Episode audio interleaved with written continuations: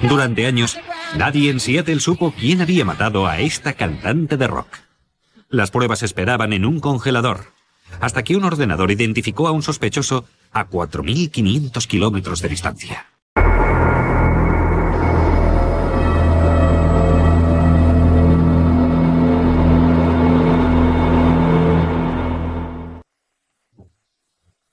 A principios de los años 90, Seattle, Washington, era el centro de una revolución en la música rock. Algunos lo llamaban grunge, otros sub pop.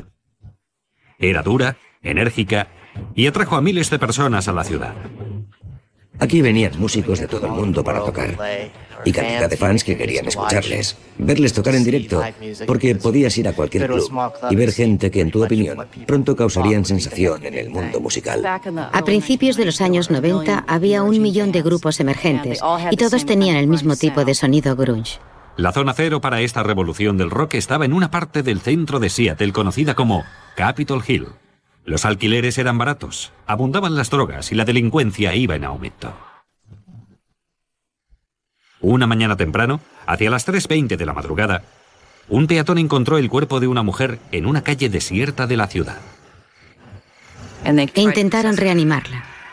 Todavía estaba tibia. Al parecer, había expirado minutos antes, literalmente.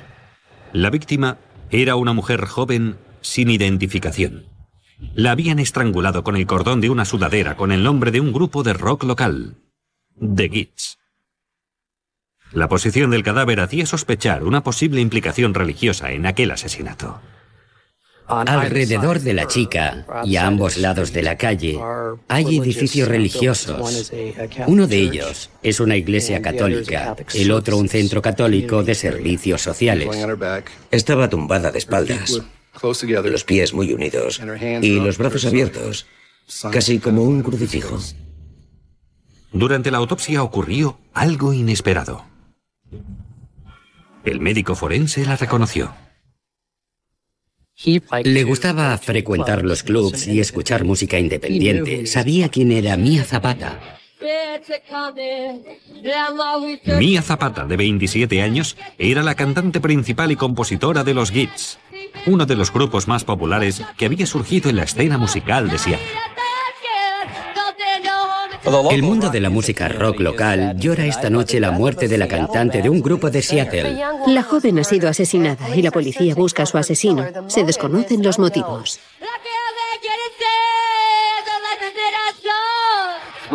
Habíamos estado de gira por la costa oeste. Solo estaríamos en casa tres o cuatro días antes de salir de nuevo. Teníamos una gira por Estados Unidos, otra por Europa y otra de nuevo por Estados Unidos, una detrás de otra. Los investigadores intentaron reconstruir los movimientos de Mia antes de ser asesinada.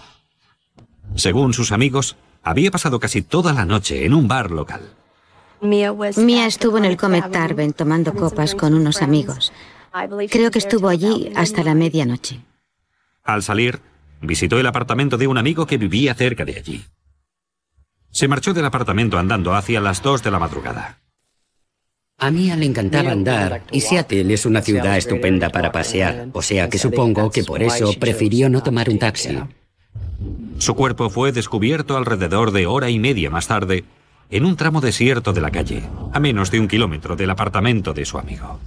Por lo tanto, sabíamos que en este lapso de 80 minutos alguien se había acercado a ella, la había retenido y la había atacado brutalmente. O sea que su asesino había estado muy ocupado en estos 80 minutos. Teníamos un intervalo de tiempo muy claro y limitado. No creo que Mia entrara voluntariamente en un coche cualquiera. Estoy segura porque todos sus amigos coinciden en que es imposible que hiciera una cosa así. Lamentablemente, el asesino dejó muy pocas pruebas para los forenses. Pensé que podía ser algún exnovio. Podía ser un asesinato al azar. Podía ser una mujer. Podía ser una pandilla. Podía ser cualquiera. La muerte de una estrella del rock tan prometedora como Mia Zapata había causado sensación en Seattle, Washington. Creo que muchos están profundamente afectados por su pérdida. Y creo que todo el mundo quiere de veras descubrir quién lo ha hecho. Y aunque con ello no vuelva a la vida, por lo menos tendríamos la sensación de que se ha hecho justicia. Sus amigos repartieron pasquines por toda la ciudad pidiendo información sobre el asesinato. La policía recibió una luz de pistas. O sea, que de momento la policía no tiene sospechosos. De momento dicen que no, que no parece haber tenido nada que ver con las drogas. Ella no consumía drogas. Sigue siendo un misterio. Creo que en aquel momento había tan pocas respuestas que había mucha gente que estaba muy intrigada. ¿Quién podía haberlo hecho? ¿Había sido alguien conocido o un completo extranjero? La investigación se topaba con graves problemas. No había testigos. Y como habían trasladado el cadáver desde otro sitio, no había pruebas en el lugar donde la encontraron. Cuando estudiabas todas las pruebas, o más bien la falta de pruebas, se convertía en un caso muy frustrante. En la autopsia, el médico forense descubrió que Mia Zapata había sido golpeada, estrangulada y violada. El médico forense dijo que los golpes que había recibido en el abdomen, las patadas y rodillazos, habrían terminado matándola sobre el terreno, aunque no lo hubieran estrangulado. Fue un ataque brutal.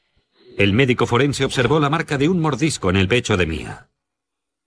Tomó un frotis de la zona y lo mandó al laboratorio forense esperando que el asesino hubiera dejado rastros de saliva, posible fuente de ADN. El ADN se desprende de las células del interior de las mejillas o de las encías y dentro de estas células están las células nucleadas que presentan el ADN. Para determinar si el material de la marca de mordisco era saliva, se analizaron los frotis para ver si contenían amilasa. La amilasa es una enzima presente en la saliva para iniciar la digestión de los alimentos. Una solución extraída del frotis se colocó en un plato de Petri que contenía un gel con base de almidón, ingrediente presente en los alimentos. Para simular las condiciones de la digestión, el plato se colocó en una incubadora a temperatura corporal durante 24 horas. Cuando retiraron el plato, había grandes manchas blancas, prueba de que había saliva en el cuerpo de Mía. Una zona descolorida, una zona que no sea azul, indica un resultado positivo. Esto es debido a que la amilasa está envolviendo y rompiendo las moléculas del almidón. En aquella época, la muestra era demasiado pequeña para someterla a una prueba del ADN, por lo que se quedó guardada en un congelador. En su búsqueda de sospechosos, los investigadores empezaron por el exnovio de Mia, Robert. Al parecer habían roto poco antes del asesinato. Algunos dijeron que Mia estaba un poco alterada por su reciente ruptura con su novio. Incluso dijeron que quizá hubiera intentado encontrarle aquella noche. Pero el exnovio de Mia dijo ignorar por completo si la chica había ido hasta su apartamento. Afirmó que había salido con sus amigos, una coartada que pudo comprobarse. Robert, su novio, cooperó en todo. Venía siempre cuando le llamábamos. Se sometió a una máquina de la verdad. Tenía una coartada a toda prueba, realmente sólida, ni un resquicio de duda. Por lo que lo eliminamos inmediatamente. Los investigadores no encontraban a nadie con un motivo para matar a Mia. Y su círculo de amigos y conocidos era muy amplio. Mia tenía muchísimos amigos y muchos de ellos con antecedentes delictivos y había mucha gente que de alguna manera estaba obsesionada con Mia. No era el tipo de gente que te encuentras en una reunión de padres de alumnos ni en los del Rotary Club. Por desgracia, tampoco entre ellos se encontró a nuevos sospechosos. O sea que llegamos a un punto en que ya no quedaba nadie más por investigar. Cuando llegas a este punto es cuando empiezas a preocuparte. Frustrado por la falta de resultados en la investigación, Steve Moriarty, batería de The Kids y amigo de Mia desde el instituto, decidió tomar cartas en el asunto junto con los demás miembros del grupo. Decidimos contratar a un detective privado. Aunque no teníamos el dinero, íbamos a conseguirlo. Íbamos a asegurarnos de que el asunto se solucionara de inmediato. Moriarty y el grupo contrataron a Lake Heron. Su primer paso fue volver a interrogar prácticamente a todos los que habían sido investigados por la policía. No había testigos oculares. Y créame que hice todo lo que pude. Incluso salí de noche un par de veces con otro detective y hablé con todas las prostitutas que me encontré en la calle para ver si alguien sabía algo. Hablé con todos los vecinos de la zona. La gente había visto un coche que se iba, pero no había visto a nadie en su interior en aquel momento. A la larga, Lake Heron llegó a la misma conclusión que la policía. Creo que casi todo el mundo pensó que el caso no se resolvería jamás. Yo por lo menos pensé que la única forma de resolverlo sería si alguien hablaba o encontrábamos pruebas de ADN. La investigación quedó en un punto muerto de nuevo, y esta vez durante nueve años. Hasta que este hombre ganó el premio Nobel y cambió para siempre, siempre las ciencias forenses.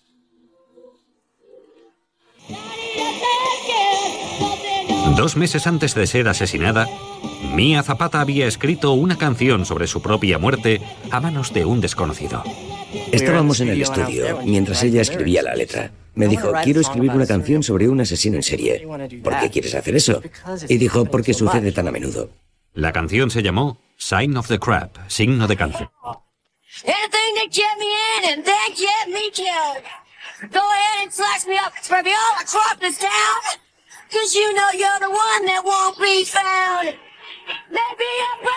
La letra de la canción coincidía extrañamente con la forma en que Mia fue asesinada.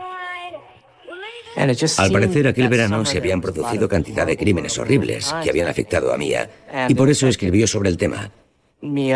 Y finalmente, fue una canción profética sobre lo que le sucedió. Durante nueve largos años, el asesinato de Mia siguió siendo un misterio. La frustración aumentaba. Nunca creí que pasaría tanto tiempo sin resolverse. Y mientras iban pasando los días, los meses y los años, sabía que mucha gente también estaba perdiendo la esperanza de que el caso se solucionara. Mia fue asesinada en 1993. Y otra cosa ocurrió también en aquel año. Cary Mullins ganó el Premio Nobel de Química por haber inventado una técnica llamada reacción en cadena de la polimerasa, o PCR en sus siglas en inglés una técnica que permitía analizar el ADN en muestras muy pequeñas. Con la PCR tienes una especie de fotocopiadora química. Por lo tanto, pudimos ampliar esta pequeña muestra de ADN en piezas suficientemente grandes para poder detectarlas. La muestra genética potencial en el caso Zapata era tan pequeña que los analistas temían su destrucción al manipularla, por lo que esperaron hasta que el proceso de la PCR estuvo tan perfeccionado que permitía analizar cantidades microscópicas. En el 2001, la muestra procedente de la autopsia de Mia, la muestra que quizá contuviera el ADN del asesino, fue finalmente analizada con la tecnología PCR. El proceso amplificaba, aumentaba el tamaño de la muestra, de manera que fuera suficientemente grande para ser analizada. Y funcionó. Desarrollé un perfil mixto que contenía el ADN de Mia junto con el de un varón desconocido hasta el momento. Este perfil de ADN masculino fue aislado y luego introducido en CODIS, la base de datos nacional destinada a registrar el ADN de todas las personas que han cometido un delito en los Estados Unidos. Lamentablemente, no se encontró ninguno que encajara. Habíamos conseguido el perfil genético del culpable. Las expectativas eran enormes, con cuál coincidirá con ninguno. ¿Sería posible que el asesino no hubiera cometido nunca otro crimen? ¿Había muerto? ¿Había abandonado el país? Me parecía increíble que hubieran tan pocas pruebas. Quiero decir que no teníamos absolutamente nada excepto una muestra de saliva encontrada en el pecho de Mía. Eso era todo. La investigación volvió a caer en un punto muerto. Y esta vez había pocas esperanzas de que el caso se resolviera jamás. Pero el programa informático CODIS seguía funcionando noche y día.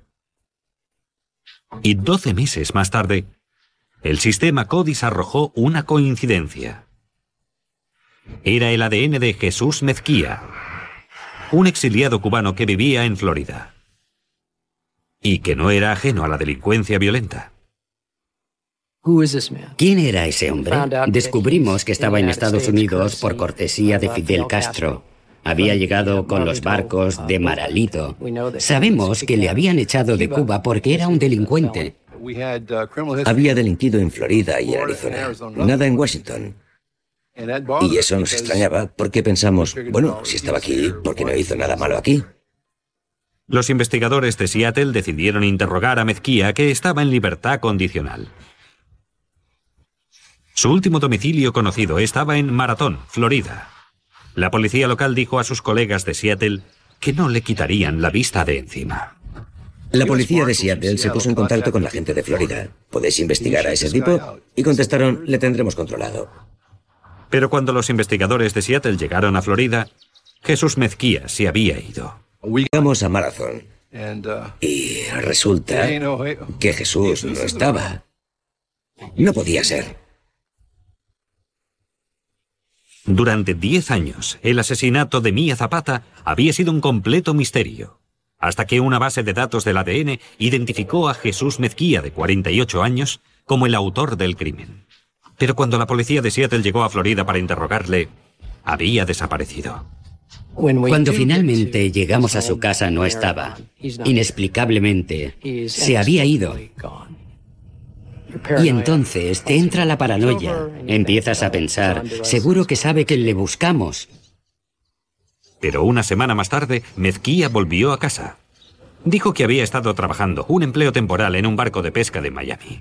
Los investigadores de Seattle le preguntaron si estaba dispuesto a contestar a unas preguntas y él aceptó. No tenía ni idea de que le estaban tendiendo una trampa. Dijo estar dispuesto a cooperar.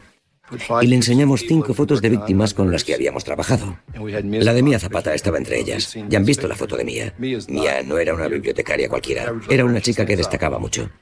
Mezquía dijo que no reconocía a ninguna de las mujeres de las fotos. Le dije, ¿y si te dijera que has matado a una de estas chicas? Me contestó, no, matar no. Y se levantó de un salto y me enseñó las manos. Mire, no tiemblo.